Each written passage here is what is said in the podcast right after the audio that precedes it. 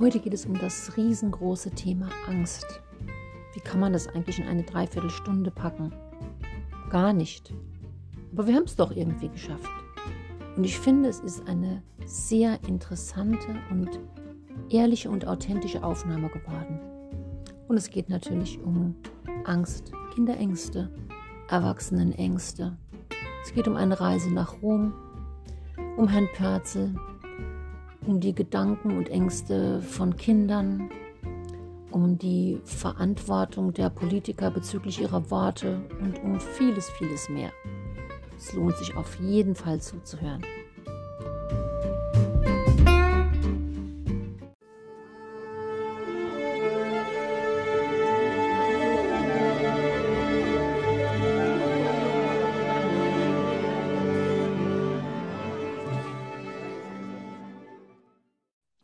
Hallo und herzlich willkommen zum Tee beim Hutmacher mit Barbara.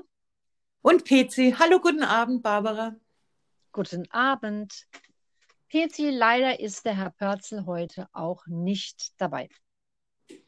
Ja, ich habe mir schon gedacht, dass es wahrscheinlich so sein wird, dass sich viele oder einige Zuhörerinnen und Zuhörer fragen, warum ist der Herr Pörzel eigentlich nie dabei und Gibt es den Herrn Pörzel überhaupt? Naja, sagen wir schon Gerüchte? Ich weiß nicht, ob es Gerüchte gibt, aber ich glaube, der Herr Pörzel löst bei manchen einfach ein Fragezeichen im Hirn aus. Ja, Fakt ist, natürlich lebt der Herr Pörzel. Man kann bei Instagram sein Bild sehen. Er lebt auf jeden Fall in deiner und in meiner Realität. Und alle das anderen haben ja die Möglichkeit, den Herrn Pörzel auch in ihre Realität zu holen. Das hast du total schön gesagt. Ich danke dir, Barbara. Wenn man den Herrn Pörzel besser kennenlernen möchte, dann muss man nur auf seinen Blog gehen. Ja, zum Beispiel. Da also hat man eigentlich einen sehr guten Eindruck, was das für eine Persönlichkeit ist, ja. Du könntest ja bei unserem nächsten Instagram-Post ähm, so einen kleinen Hinweis auf diesen Blog geben. Ist da überhaupt noch die Geschichte, als der Herr Pörzel im englischen Garten mit mir war? Ja, die Geschichte, es war ja ein Zweiteiler, ist auch noch, der Herr Pörzel war mal äh, mit der Pezi, ähm, wie wollen wir das jetzt nennen? Also ich glaube, er suchte ja eine Partnerin und hatte um deine Hilfe gebeten. Ja seine Facebook-Seite aufzuhübschen und eine interessante Frau für ihn zu suchen. Und laut meinem letzten Stand ist der Herr Pörzel aber immer noch Single. Absolut. Ja, und das ist ja auch momentan schwierig, jemanden zu finden. Ja, und äh, da sind wir im englischen Garten gelandet. Es war ein sehr heißer Tag, ich weiß es noch genau. Der Herr Pörzel hat die ersten Sachen bestellt, die kein Mensch dort verstanden und auch nicht gekannt hat. Aber letztendlich saßen wir doch noch äh, dann bei, bei einem ganz kühlen Radler. Wir sind mit einer Rischka gefahren. Wir waren am Eisbach. Ja, das war ein schöner Abend mit dem Herrn Patzel. Das kann man wirklich so sagen, ja. Mhm. Ja, also das ist eigentlich wirklich eine äh, empfehlenswerte Geschichte und ich glaube, ich verlinke vielleicht einfach mal die einzelne Geschichte von dir und dem Herrn Pörzel im englischen Garten und dann haben alle auch einen ziemlich guten Eindruck, was ein Mann von Welt er eigentlich ist. Ja, und ich glaube von Frau Petra auch. Ja, die, ja, stimmt. Hast du mir eigentlich äh, die Post bekommen, die ich dir weitergeleitet habe? Ja, ich habe den Brief vom Herrn Patzel bekommen und ich habe mich sehr gefreut. Dann saß ich da so eine Weile vor dem Umschlag, nachdem ich das gelesen habe. Ich habe das mehrere Male durchgelesen, auf feinstem Büttenpapier, wie sich halt für mhm. einen Mann von Welt gehört. Ja, ganz ja. klar. Und dann habe ich ganz lange über den Vornamen vom Herrn Patzel nachdenken müssen, der sich mir immer noch nicht erschlossen hat. Und dann habe ich dich ja vorhin gefragt ja. und du sagtest mir, dass du selbst nicht weißt, wie der Herr Patzel mit Vorname heißt. Ja, ja, weiß nicht, ich werde mir dann was überlegen müssen. Ja, das ist halt jemand, den man nicht duzt. Auf gar keinen Fall. Ist der Vorname eigentlich auch äh, irrelevant. Ja, ja, da hast du allerdings wirklich recht. Nun gut, ähm, wir beide möchten heute Abend über das Thema Angst sprechen. Ja. Und da habe ich mir auch ein schönes Zitat herausgesucht von Nelson Mandela. Großer Aktivist im Widerstand und dann schließlich ähm, Präsident in Südafrika, nachdem er fast 30 Jahre lang ähm, ja im Gefängnis äh, gesessen ist für seine Überzeugungen. Und das Zitat, ja, das, ja, das Zitat lautet wie folgt. Ich hoffe, ich kann jetzt meine Schmierschrift entziffern. Es beginnt. Ich habe gelernt, dass Mut nicht die Abwesenheit von Angst ist, sondern der Triumph über sie. Der mutige Mensch ist nicht der, der keine Angst hat, sondern der, der diese Angst überwindet. Ja, das hat er gesagt. Das gefällt mir sehr gut und da fällt mir spontan auch was ein. Wann hast du das letzte Mal ähm, mit Mut deine Angst überwunden? Mit Mut meine Angst überwunden? Ja. Kurzen Moment. Mit Mut meine Angst überwunden. naja, du, du weißt ja, dass ich äh, ähm, vor vielen Jahren äh, selbst mal an, äh, an einer Angststörung erkrankt äh, war. Und ähm, mir sind, äh, ich habe dann eine Therapie gemacht und mir sind dann äh, zwei Sachen übrig geblieben, die ich nicht konnte. Das war zum einen ähm, zu fliegen das haben wir ja, glaube ich, schon in irgendeinem dieser Podcasts äh, darüber gesprochen. Und das andere war, ähm, mit einem Aufzug zu fahren. Ah. Ja, und ähm, da, äh, das, das war äh, vor, ich glaube, vor zwei Jahren, ähm, da waren wir in einem Hotel und der Aufzug, der war auch wirklich nicht groß, gell?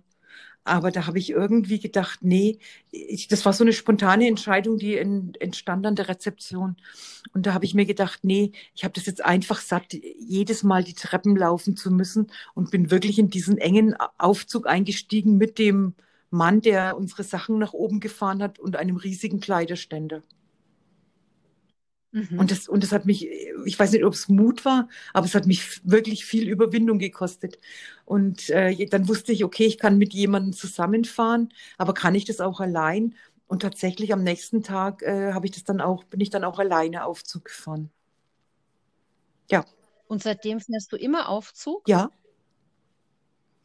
Ach toll, dann hast du die Hürde dann komplett überwunden. Ja, also zumindest ähm, äh, für den Moment wenn sich ähm, äh, eine Gelegenheit ergibt, äh, Aufzug zu fahren.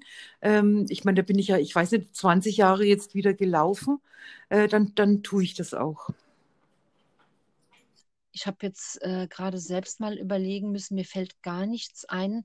Also ich überlege gerade, wann hatte ich denn das letzte Mal so richtig große Angst, also müsste ich jetzt länger drüber nachdenken, was ich als viel schwieriger empfinde, ist ähm, so eine permanente, unterschwellige Angst. Also nicht so eine Angst vor einem Ereignis zum Beispiel. Ich laufe irgendwo im Dunkeln alleine rum und merke, es läuft jemand hinter mir und mir fährt so richtig der Angstschreck in die Knie.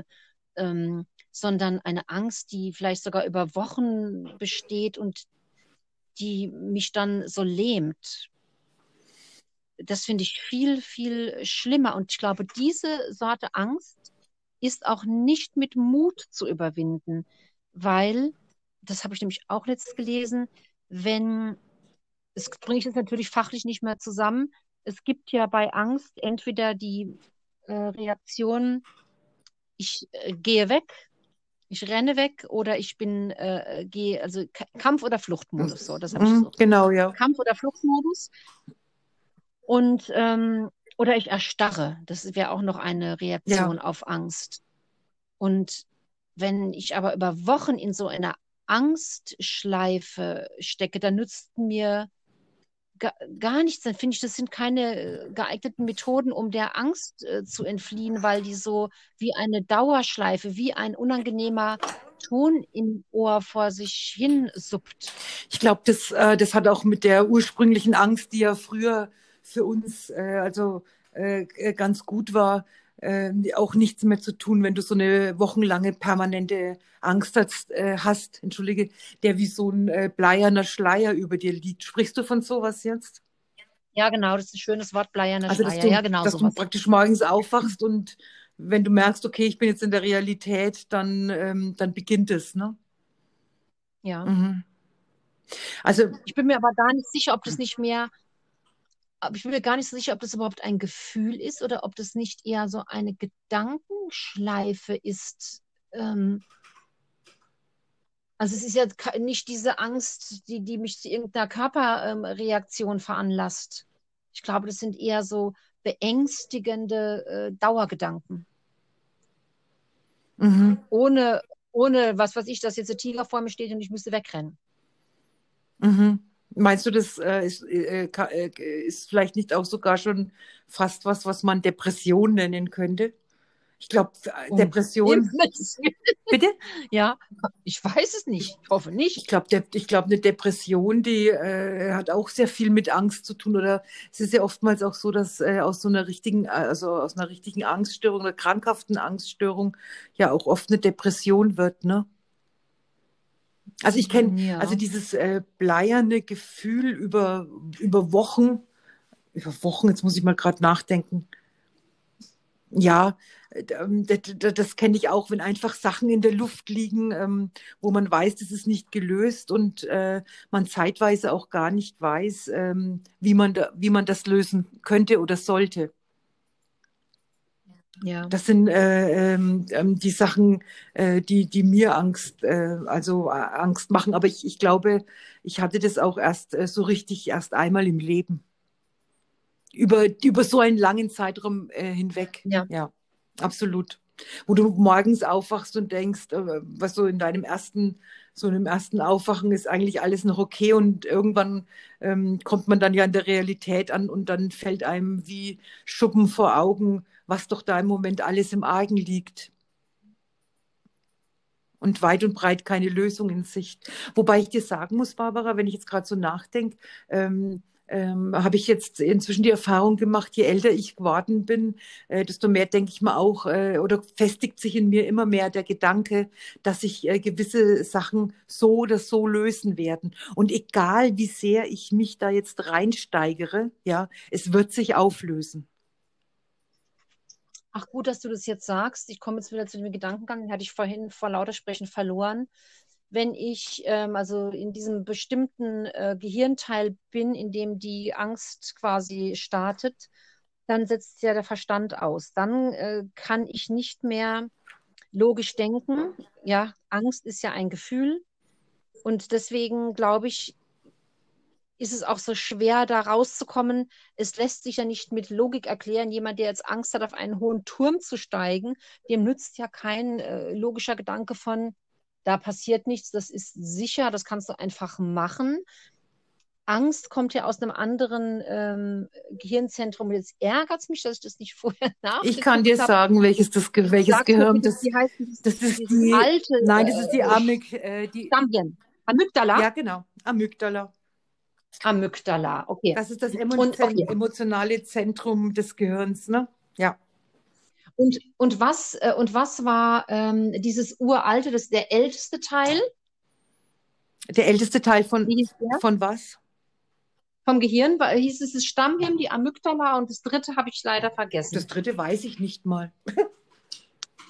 Ach, guck mal schön, da muss es nur noch einen zweiten Teil geben von diesem Podcast, in dem das dann berichtigt wird. Kein Problem. Aber wir sind ja auch, wir sind, wir sind Laien, also theoretische Laien, aber praktische äh, Fachleute. So ungefähr, ja. Ich sage mal so, aber absolut, wir wissen halt von allem ein bisschen was und das versuchen wir zu vermitteln. Äh, und, aber wir haben ja im Thema Angst auch schon einiges erfahren, obwohl ich, ich glaube, du bist mir da um äh, Längen voraus. Definitiv. Mit Angst, mit Angsterfahrungen. Definitiv. Und ich, später kann man ja drüber lachen. Nee. Und deswegen wollte ich dich bitten, doch, PC, aber immer wenn du die Geschichte erzählst, dann muss ich ja doch drüber lachen. Ach so, ja. Ähm, so. Wie du mal äh, nach Rom fahren musstest als Teil einer Angsttherapie. Äh, und äh, du, aber du kannst nicht jetzt im Nachhinein drüber lachen, gell? Nee, ich kann da immer noch nicht drüber lachen, aber ich kann das gerne erzählen. Aber du, es, es, hört sich immer sehr lustig mhm, an. Ja. Besonders die Vorstellung der zuhörenden Menschen okay. im Zug. So, ich, ich erzähle das jetzt in, in, in, in, in der Kurzform, einfach damit äh, als alle, die uns zuhören, auch die Geschichte irgendwie verstehen können. Als ich, ähm, ich glaube, als ich 18 oder 19 war, hatte ich äh, zum ersten Mal ähm, das Gefühl einer Panikattacke. Aber ich konnte das gar nicht einordnen. Ja, und äh, das wurde immer schlimmer. es endete dann damit, ich ziehe jetzt äh, einen Bogen über mehrere Jahre, es endete damit, dass ich, ähm, ich habe damals noch in Nürnberg gelebt, dass ich ähm, das Haus, in dem ich gelebt habe, für ein geschlagenes Jahr nicht verlassen habe. Gar nicht. Überhaupt Nein. nicht? Gar nicht? Nein. Aber du warst mal im Garten. Ich war im Garten und ich, ich, wir hatten ja damals noch unseren Hund, die Zini, mit der konnte ich äh, so einen Bogen schlagen um das Haus rum. Ja, Ja. aber auch das, aber das war schwierig. Ja, Das wusste ich gar nicht so genau. Okay, ja. und dann, äh, das war Anfang der 90er Jahre. Und damals war ja dieses Thema Angst noch längst nicht so präsent und auch behandelbar wie jetzt, wie das jetzt ist. Ja, ich hatte zwar, ich war bei verschiedenen Therapeuten, habe auch einiges versucht, aber das hat nichts geholfen. Also saß ich da Anfang der 90er Jahre, ich glaube, es war 1991, ja, da saß ich äh, da also in dem Haus und ähm, habe einen Artikel in der Zeitung gelesen über die Christoph Dornier Stiftung in Marburg, die sich also mit diesem Thema Angst befasst. Eine Zeitung gelesen, ja. Waren ganz andere Zeiten damals eben. Ne? Also das war in der Cosmopolitan, ich kann es dir noch ganz genau sagen. Und dann habe ich denen einen Brief geschrieben. Damals gab es ja noch keine E-Mails oder zumindest für mich nicht. Stimmt. Ja, Das hört sich richtig altertümlich ja. an. Und dann haben die mir geantwortet und haben mich eingeladen zu einem Termin. So, ich in Nürnberg, die in Marburg. Wie soll ich nach Marburg kommen? Ich, ich bin da also auf jeden Fall irgendwie hingekommen und äh, ich, kann es auch sagen, wie es war. Ich, ich, ich habe irgendwie gedacht, okay, ich habe das wie, wie meine letzte Chance gesehen. Und Ja. äh, da, da bin ich dann äh, mit meinem, also das war mein erster Mann, wir, der, wir haben uns dann zusammen ins Auto gesetzt und das, das klingt jetzt vielleicht komisch, aber ich habe mir damals jede Autobahnausfahrt, die es auf dem Weg nach Marburg gibt, die habe ich mir ausgedruckt. Das war ein Ellen, also es waren x tausend Blätter, ja, damit ich genau wusste, die nächste Ausfahrt kommt in fünf Kilometern. Als Beispiel, falls ich jetzt also wieder eine Panikattacke habe, kann ich dann in fünf Kilometer rausfahren. Ja, also so sind wir hingekommen. So, dann hatte ich dort mein, also mein Gespräch und ähm, dann hat die, also dann habe ich, ich glaube, ein paar Tage später hat mich die Therapeutin angerufen und hat gesagt, ja, ich könnte ähm, mit einer Therapie beginnen. Äh, das Gespräch hatte ich, glaube ich, im Frühling und die Therapie, der Therapiebeginn war im Mai. Okay? Mhm. So. Und dann hat sie zu mir gesagt, also ich, ich war dort äh, zehn Tage äh, und sie hat mit mir gesagt, ja, ich kann, ähm, es wäre schön, wenn ich mit meinem eigenen Auto kommen würde, ja, ähm, weil dann äh, äh, könnte ich auch mit meinem eigenen Auto wieder nach Hause fahren. Da habe ich mir gedacht, was redet die? Ich kann das Haus gar nicht verlassen. Ich weiß gar nicht, wie ich dort wieder hinkommen soll. Jetzt soll ich praktisch mit meinem, also ja. Also es war dann so, dass mein erster Mann mich wieder nach Marburg gefahren hat mit meinem Auto und ist dann mit dem Zug zurückgefahren. Ich war in der Woche ähm, im, in einem Hotel untergebracht. Das war damals noch so, das ist heute dort ganz anders.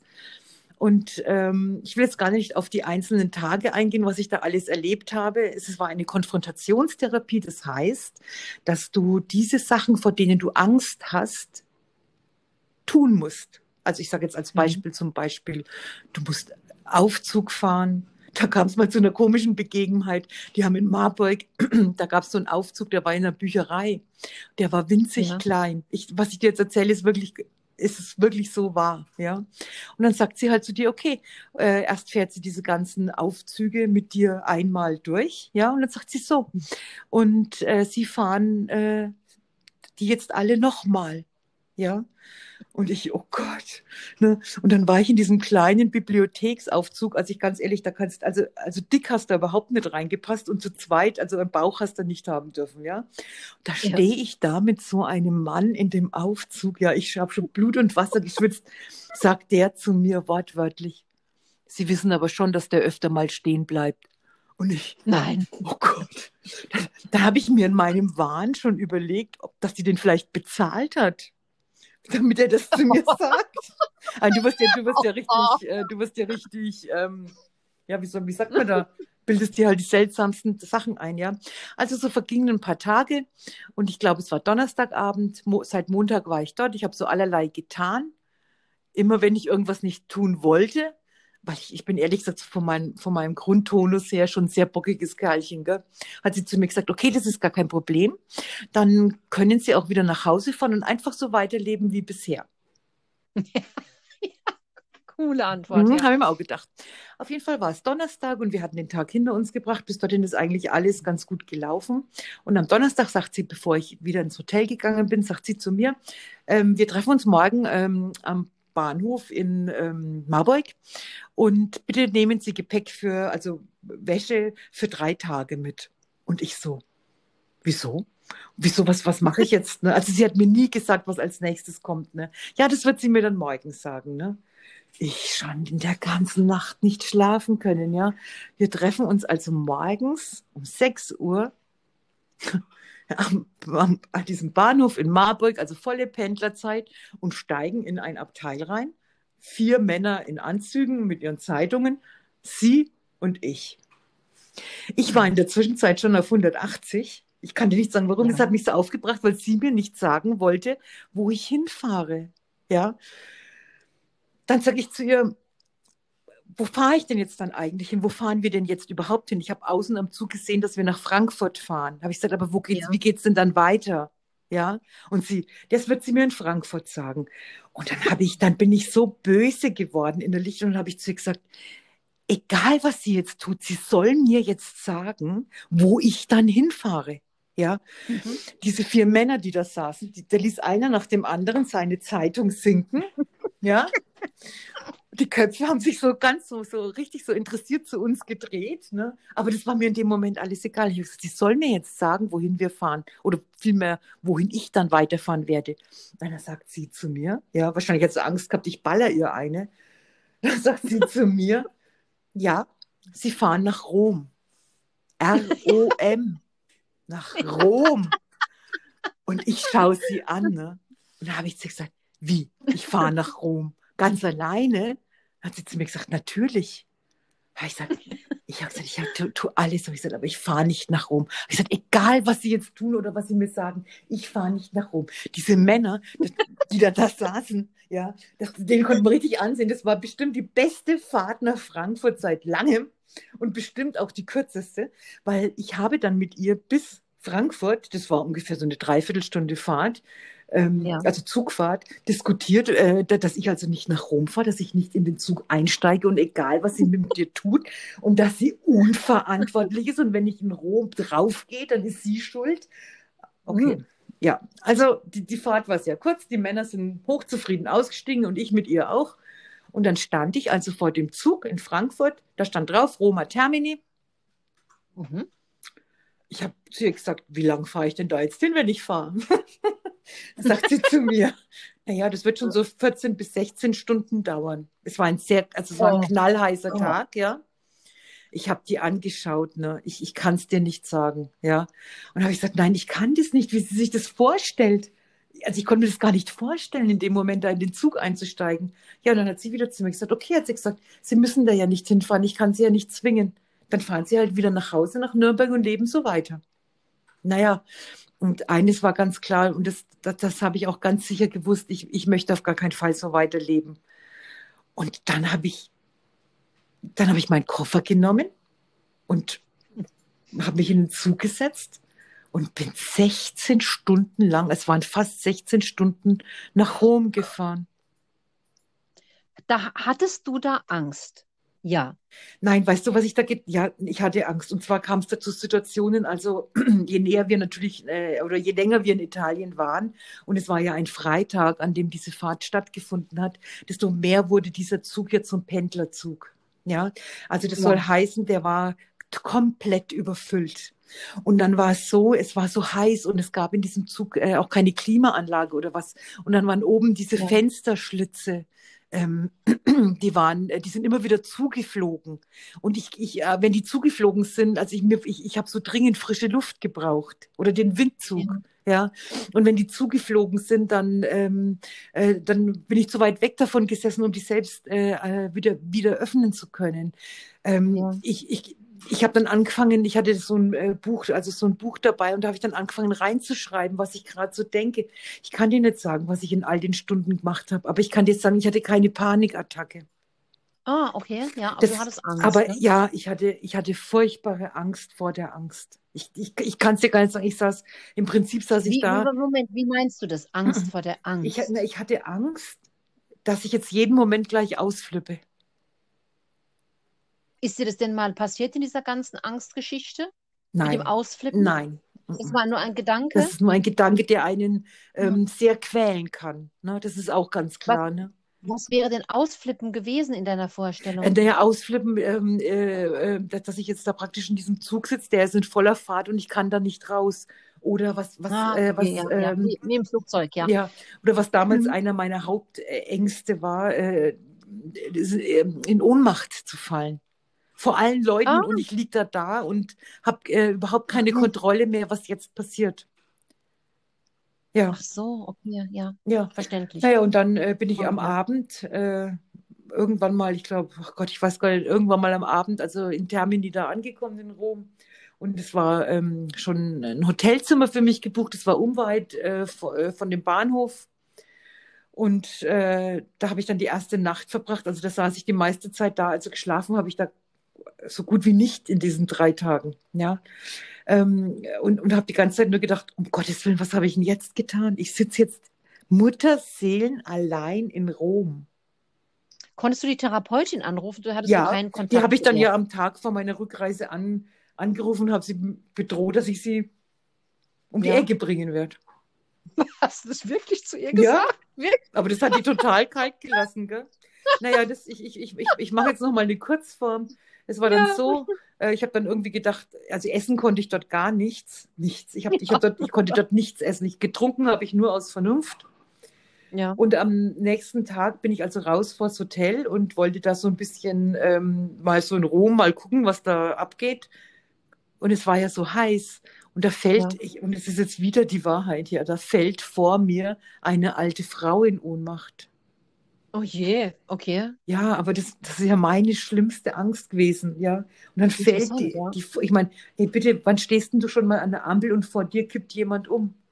Ja, aber das ist dann als wir super. in Sandford Ja. fahren, war auch diese alte Frau umgekippt. Ja, sowas passiert ganz selten, ja. Wo ist dann eine alte Frau selten. umgekippt? Das weiß ich In, gar der, nicht in, mehr. dem, in dem Dom bei dem Konzert, das hatte ich dir dann erzählt, dass diese Frau da umgekippt war. Ach so, okay. Das, das habe Ja. ich schon wieder vergessen, ja. Na, auf jeden Fall äh, sind die drei Tage irgendwie äh, vorbeigegangen. Und am Abend vor meiner Abreise, ich wusste, ich, ähm, also der Zug, der fuhr früh um 4 Uhr. Ja. Und am Abend saß ich in meinem Hotelzimmer und wusste nicht, wie ich heimfahren soll. Ob du, ob du dich traust, in den Zug Ja, einzusteigen? ich konnte mir nicht vorstellen, dass ich äh, wieder zurückfahre. Fahre, ja. Aber du wolltest doch auch nicht dort bleiben. Nein, das wollte ich auch nicht, aber ich habe keine Vision gehabt, wie ich wieder zurückkommen könnte, okay? Ja. Und der Zug war für mich jetzt auch nicht irgendwie was, was ich nochmal gebraucht hätte. Also habe ich meine Therapeutin angerufen und habe ihr gesagt, sie soll mich bitte holen. Ja, schön. Hat sie gesagt, nein, das wird sie nicht tun. Dann habe ich ihr gesagt, wie sie sich das jetzt eigentlich vorstellt, ja, dass ich hier wieder wegkomme. Ja, und dann hat sie zu mir gesagt, ja, das wäre ja praktisch mein Problem, wie ich da wieder wegkomme. Und wenn ich das Gefühl hätte, ich könnte dort jetzt morgen nicht abfahren, dann müsste ich halt noch länger dort bleiben. Da bin Ja. ich dann so sauer geworden, ja, also dass ich zu ihr gesagt habe, sie soll beten, ja, Oh, dass ich nicht zurückkomme, weil wenn ich zurückkomme, dann werde ich sie um die Ecke bringen. Für das, was sie mir da jetzt angetan hat. Und das habe ich auch genauso gemeint, wie ich das gesagt habe. Ja.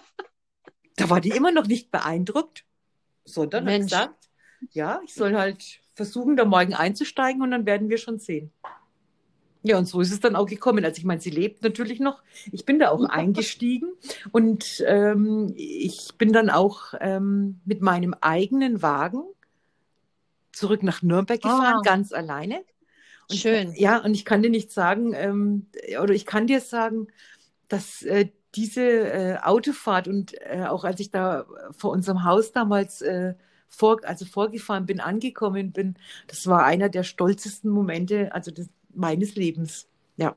Das habe ich vorhin schon gedacht, dass das verm vermutlich äh, die, die, der größte Mut war, den du aufgebracht hast. Ja, in meinem Leben, in meinem Ja. Leben schon, ja. Dass ich dorthin Ja. gehe, Ähm, ja, obwohl ich äh, auch ganz ehrlich sagen muss, jetzt dadurch, dass äh, man über diese Christoph Danier Stiftung, du kannst jetzt ja, das gab es ja damals gar nicht, ne? Die haben, ich glaube, die waren gerade mal ein Jahr offen. Ja, aber jetzt kannst du ja ähm, äh, ganz viele Bewertungen über die lesen und teilweise kannst du auch lesen, wie die Therapie abläuft. Ich würde sagen, ich habe, hatte damals den Vorteil, dass ich ja gar nicht wusste, was die da alles mit mir anstellen. Stimmt. Ja, das, das, ist, das war ein, ein, ein enormer Vorteil. Ich meine, mir war ja. zwar nach dem ersten Tag klar, dass das jetzt irgendwie schwierig werden würde, ja, aber ich hatte, äh, zumindest hatte ich das Glück, dass ich nicht wochenlang ähm, ein Kopfkino hatte, wie das jetzt wohl alles werden wird. Ja. Ja, ja genau. Du, du wärst sonst nicht hin wahrscheinlich, oder? Also wenn glaub, man die nein, nicht, sagt, nein, fahren nach Rom. Ich weiß nicht, nein, um Gottes Willen, wenn mir jemand, dann hätte ich gesagt, ja, red weiter und ich schmier dir noch eine dazu. Ich, das tut mir leid. Also nein, äh, ich glaube, äh, der Weg dorthin wäre noch steiniger gewesen, als, als er so schon war. Und deswegen Hut ab vor all den Menschen, die, die jetzt unter diesen Panikattacken leiden, ja, und trotzdem so viel Mut haben und sich auf den Weg dorthin machen. Wohl wissend, was weißt, sie erwartet. Weißt du, was ich glaube, was eigentlich äh, sehr hilfreich ist, wenn, also das trifft ja auch für andere Lebensbereiche zu, wenn du sowas mal ähm, durchgestanden hast, das ist ja eine unheimliche Hilfe, auf die du immer wieder zurückgreifen kannst, dass du dir sagst, ich habe das geschafft. Mhm. Das heißt ja eine riesen Angsthürde überwunden und ähm, ich weiß, dass ich jetzt andere Dinge auch schaffe. Weißt du, was mein Gedankengang dazu ist? Erstens das natürlich, ne? Ich habe ähm, ich, ich habe im Prinzip diese Therapie überlebt, in Anführungszeichen. Aber mein Leitsatz für dieses Thema, was du da jetzt gerade ansprichst, der ist immer, ich habe unsere Eltern überlebt. Oh, oh, ja. Ach, das, das wiegt mehr? Ja, absolut, weil das war wesentlich schwieriger. Weil die Angst größer war oder weil du kleiner warst? Weil ich kleiner war und ähm, ähm, dieser Situation äh, einfach nicht gewachsen war aufgrund meines Alters. Also ähm, ein paar Jahre, also es hat schon noch einige Jahre gedauert, habe ich wirklich gesagt, okay, du hast das jetzt ähm, äh, geschafft, diese Therapie irgendwie äh, zu, zu bewältigen. Und im Prinzip hast du diese Angst, sagen wir mal, bis auf diese Aufzug und diese Flugsache ganz gut im Griff. Ja. ja. Aber äh, äh, seit, seit einigen Jahren weiß ich, äh, die eigentliche Leistung, die ich wirklich vollbracht habe, war, dass ich, dass ich die beiden überlebt habe. Ja. Findest du nicht, das ist ein ganz, also der Satz hört sich schon sehr mhm. erschreckend an, wenn, wenn jemand sagt, ich habe meine Eltern mhm. überlebt, ja? Ja. Also quasi die, das Zusammenleben mit meinen Eltern, das ist schon ein, ach ja, das ist ein ganz trauriger Satz. Ja, aber weißt du, jetzt sage ich dir mal was, Barbara, das mag sein, dass der traurig ist, aber für mich ist der gar nicht so traurig und das meine ich jetzt genauso, wie ich sage. Für mich ist das eher ein Ansporn. Manchmal, wenn's, wenn es jetzt Sachen gibt, wo ich äh, denke, nee, ähm, wenn das und das und das ist, das halte ich nicht mehr aus.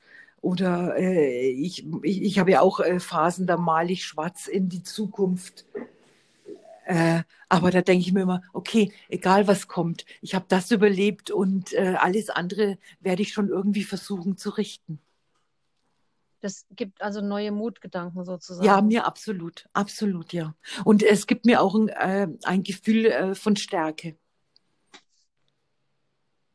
Also ich kann den, den Gedankengang kenne ich, aber ähm, äh, ich würde es jetzt anders beschreiben. Also nicht ja, wie soll ich das ausdrücken?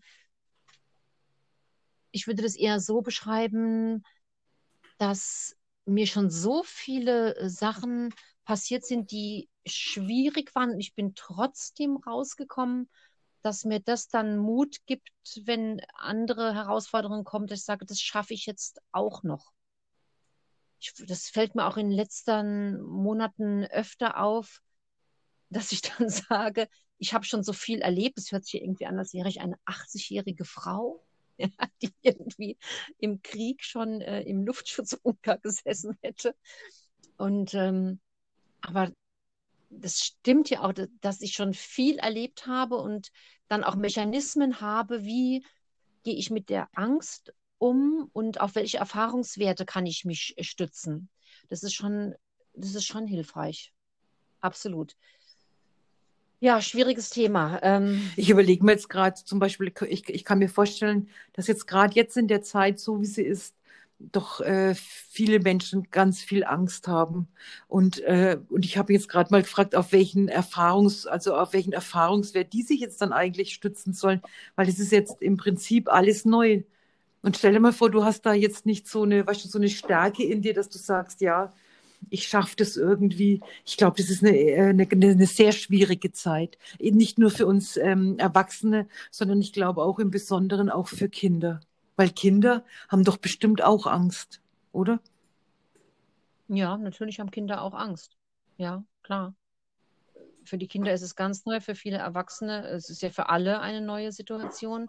Dann hilft mir auch nur der Gedanke, äh, andere schwierige Situationen gingen auch und waren damals ja auch neu dann oder kamen das erste Mal auf mich zu und Nein, ich meine jetzt so in der Masse, weißt du, dass das so eine Masse, also dass so viele Leute so gleichzeitig betroffen sind. Ich glaube, ich habe mich jetzt ein bisschen ähm, Ach missverständlich so, aus, das meinst du? äh, ja, ich habe mich jetzt ein bisschen missverständlich äh, aus, ausgedrückt. Ich meine, zum Beispiel, wie ist das bei dir?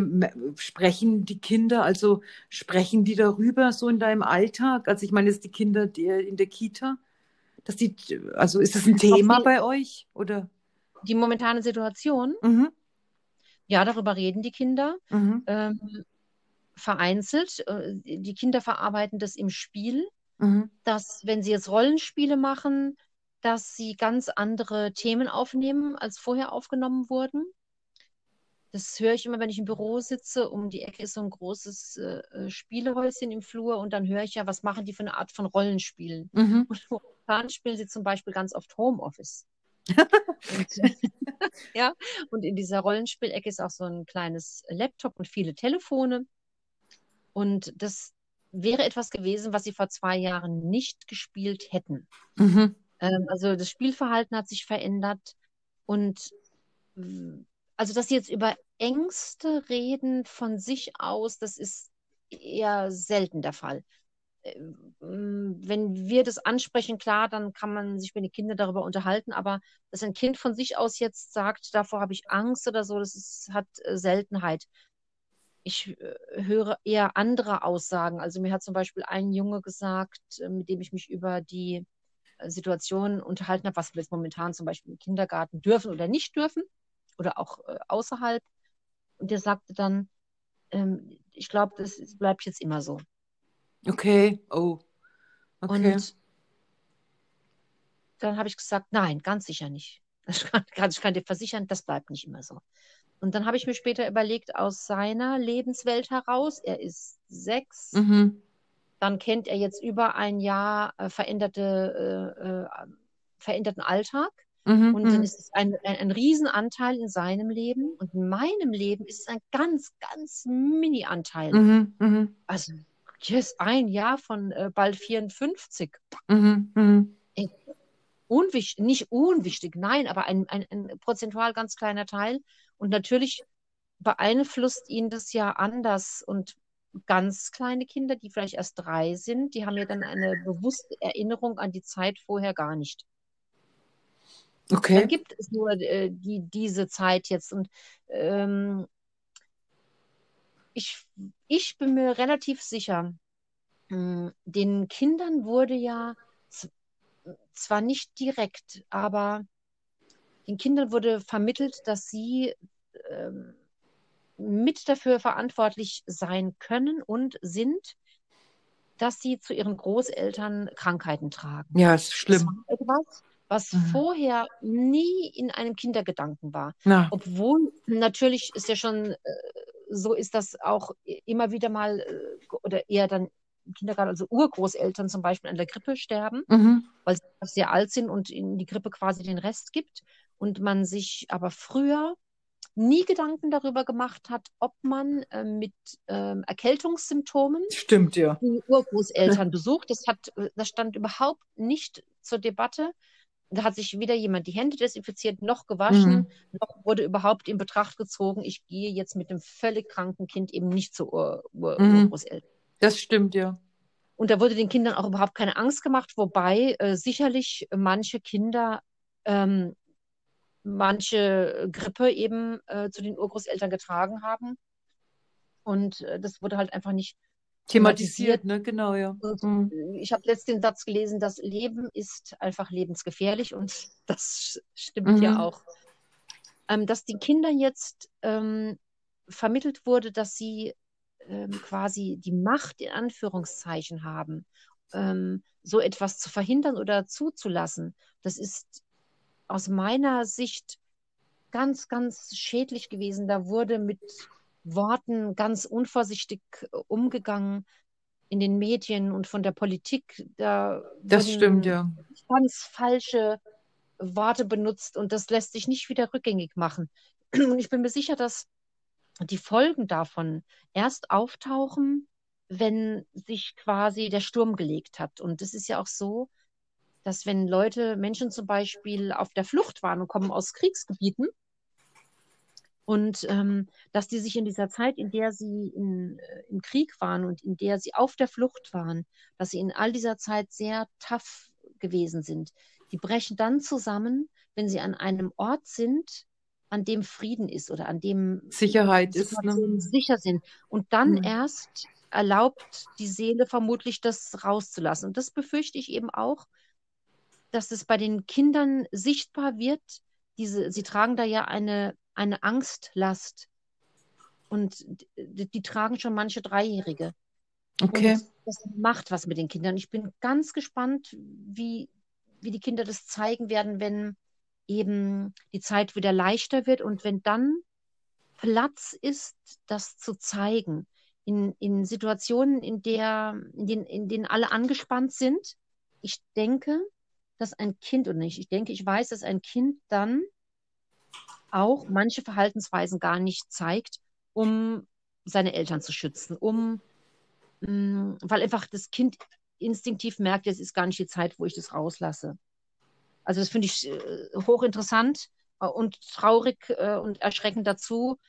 Und wenn es mich nicht traurig macht, dann war ich in den vergangenen Monaten sehr, sehr wütend auf ähm, die Wahl der Sprache mhm. und die Art der Kommunikation. Und ich habe letztens gehört, da sagte ein Arzt, das Wichtigste beim ähm, Gespräch zwischen Arzt und Patient, wenn es zum Beispiel um Krebs geht, ist die Sprache des Arztes. Wie rede ich mit meinem Patienten? Welche Worte benutze ich? Ich muss ihn natürlich aufklären, wie sind eben die Risiken und wie sind auch seine Chancen, diesen Krebs zu besiegen. Aber es ist ganz wichtig, wie rede ich mit diesen Menschen?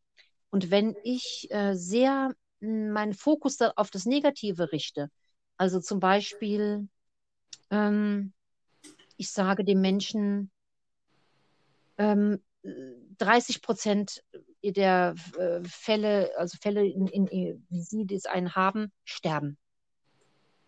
Dann hört sich das schrecklich an. Ich kann aber auch sagen, 70 Prozent der Fälle, die haben das geschafft. Ja. Und wir werden alles gemeinsam tun, dass wir das schaffen.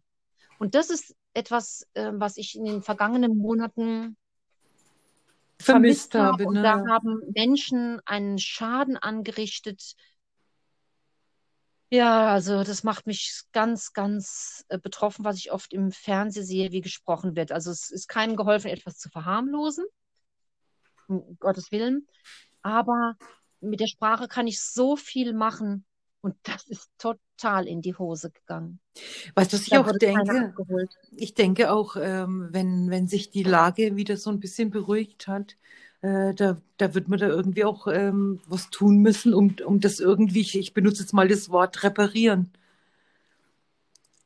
Da wird man. Ja. Also weißt ja, du, dass du, dass du, ich, ich glaube einfach, du kannst jetzt äh, nach all dem äh, gerade mit den Kindern nicht so, so tun, als wäre nichts gewesen oder als wäre was Schlimmes gewesen und es ist jetzt ähm, auf einmal vorbei. Ich glaube, äh, da, da, da wartet auch nee. bestimmt auf dich da, noch viel ja. Arbeit, ne? da muss repariert werden. Mir fällt auch bei den Kindern zwischendurch, also bei manchen zumindest auf, dass die anfälliger sind als sonst, also äh, nicht so resilient, mhm. dass sie schneller aus dem Gleichgewicht zu bringen sind, dass sie mh, schneller weinen oder also das, das merke ich auch jetzt schon. Nicht bei allen, aber eben bei einer kleinen Anzahl von Kindern ist es zu merken, die brauchen Kinder brauchen ja eigentlich auch jemanden, wenn ich als Kind Angst habe, dann ist es ja immer schön, wenn ein Erwachsener in meiner Nähe ist, der mir ganz überzeugend sagen kann, ich bin da, ich bin sicher und ich habe keine Angst. Mhm. Und äh, auch wenn äh, ähm, Eltern jetzt so tun, als wären sie dieser starke Hafen, Mhm. gibt es ja ganz viele Eltern, die selbst Angst haben und Kinder, die haben ja super Antennen für Ja. sowas. Und die Kinder merken, sogar Mama und Papa haben Angst. Und ich kann mich gut erinnern in Situationen, in denen meine Mutter selbst Angst hatte. Das war fürchterlich, weil ich als Kind nicht möchte, dass der, der quasi für meinen Schutz da ist, Angst hat. Obwohl mir es natürlich als Erwachsener bewusst ist, dass auch Erwachsene eben auch mal weinen und Angst haben. Aber das ist erschreckend. Und ich denke, die Kinder merken jetzt, natürlich nicht alle, aber eben ein Teil, auch meine Eltern sind unsicher, meine Eltern haben Angst und die fallen dann ein Stück weit als meine Stütze weg. Oder als meine das- Beschützer, das- ne? Ja. Als meine Beschützer, als meine Stütze, die sind selbst vielleicht überfordert, die machen sich Sorgen und das macht was. Das ist mein Lieblingssatz der letzten Monate. Das macht was mit den Kindern. Und das kreide ich einer Menge Politiker und auch den Medien mit ihrer Wortwahl an. Die haben da wissentlich, ganz sicher, also Politiker, die meisten Politiker und auch Leute, die in der Medienbranche richtig ausgebildet sind, wissen durchaus die Macht der Sprache, äh, wissen über die Macht der Sprache und die haben da etwas an den Kindern gemacht, wofür sie sich schämen sollten. Absolut. Ja. Da stimme ich dir sowas von zu. Wir haben jetzt aber wieder mal einen ganz schön weiten Bogen geschlagen. Ich glaube, den habe ich eingeleitet. Sorry. Aber meine Gedanken hüpfen schon seit jeher so wild durcheinander. Ja. Ja, was ich noch, was ich eigentlich noch zu dem Thema Angst sagen möchte. Als ich das so, als ich das so an diesen Panikattacken erkrankt war, da bin ich so oft da gesessen und ähm, konnte mir in meiner ganzen Angst gar nicht mehr vorstellen, dass es ähm, daraus überhaupt einen Weg gibt, also einen Weg raus aus dieser Angst gibt. Ja. Aber da- das, das, das ist was, ähm, wo ich inzwischen weiß, dass das definitiv möglich ist. Man muss nur ein bisschen Mut haben, ganz klar, wie für alles im Mhm. Leben. Aber, ja, ganz wichtig, auch ein bisschen Glück. Nämlich, ähm, um einfach den richtigen Menschen zu treffen, egal ob das jetzt ähm, ein Therapeut ist oder ein Freund oder egal was, ähm, um das ähm, gemeinsam mit dem äh, überwinden zu können. Pezi, das hast du aber jetzt wirklich schön gesagt. Ja, ich, es gibt auf jeden Fall einen Weg raus. Man, man muss einfach nur mal, ja, dass der Tag kommt, dass man sagt, und jetzt gehe ich es an. Wie ich damals halt auch, wo ich mir gedacht habe, okay, entweder ich schieße mir jetzt ins Knie oder ich schreibe denen jetzt einen Brief. So. Oder man singt zusammen. Pezi, hast Ja. du vom, äh, also der Gedanke, der beflügelt mich die letzten Wochen, dass ähm, wenn ich singe, dass dann keine Angst in meinem Körper sein kann. Mhm. Hast du, ähm, du hast was auf meinem Status nicht gesehen, weil du bist kein Statusgucker, ne? Nee, Kennst du ähm, vom Udo Jürgens das Lied ähm, Alles aus Liebe? Ja. Das kennst du.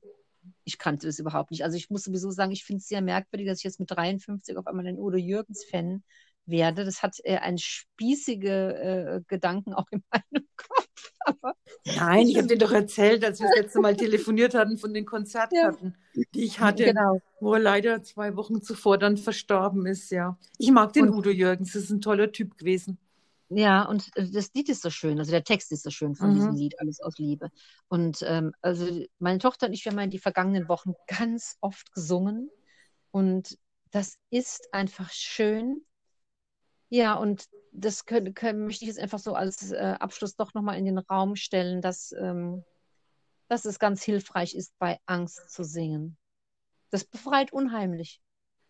Weißt du, was ich jetzt gerade gedacht habe? Das ist natürlich Mhm. schön und es ist bestimmt auch wahr, aber ich glaube, im Moment haben, haben einige Leute vielleicht Angst, dass wir jetzt beginnen zu singen. Aber das tun wir nicht. Jetzt, ich wollte jetzt auch gerade vorschlagen, was, äh, A, wollte ich vorschlagen, A, wollen wir jetzt zusammen singen? Und B, was wollen wir singen? Und C, würde ich jetzt sagen, das müssen wir auf den nächsten Podcast äh, verschieben, weil das müssen wir dann doch erst üben, oder? Ja, aber äh, definitiv. Und weißt du, Barbara, dass du jetzt so frei lossingen willst, ne? Du hast ja immer äh, in dem Podcast beobachte ich, dass du das Zimmer verlässt. Und diesmal bist du mit einer Flasche zurückgekommen. Ich gehe davon aus, es war eine Flasche Mineralwasser, oder? Ja, das war eine Flasche Mineralwasser Mhm. von 2019. Ach so, ich habe irgendwie im ersten Moment gedacht, du kommst jetzt mit einem Wein. Natürlich könnten wir singen jederzeit, aber ich, ich weiß Ja, aber nicht. da muss äh, ich, noch, muss ich noch ein Glas Wein trinken, bevor ich Ja, jetzt ja, singe. ja, nee, nee, nee, aber ich, ich, ich möchte jetzt ehrlich gesagt gar nicht anfangen zu singen, weil mir das Thema jetzt zu ernst war und der Schluss äh, mit den Kindern, das fand ich jetzt direkt auch noch irgendwie traurig. Das macht mich richtig nachdenklich und traurig. Ja. Ich würde Ja, mal ich. sagen, wir sagen jetzt einfach Tschüss, wie immer. Ja, Du weißt, es war mir eine Freude, eine Ehre, auch wie immer. mir auch. Und wir zwei hören uns. Ja, bis bald, Pizi. Einen schönen Abend noch. Das wünsche ich dir auch, Barbara.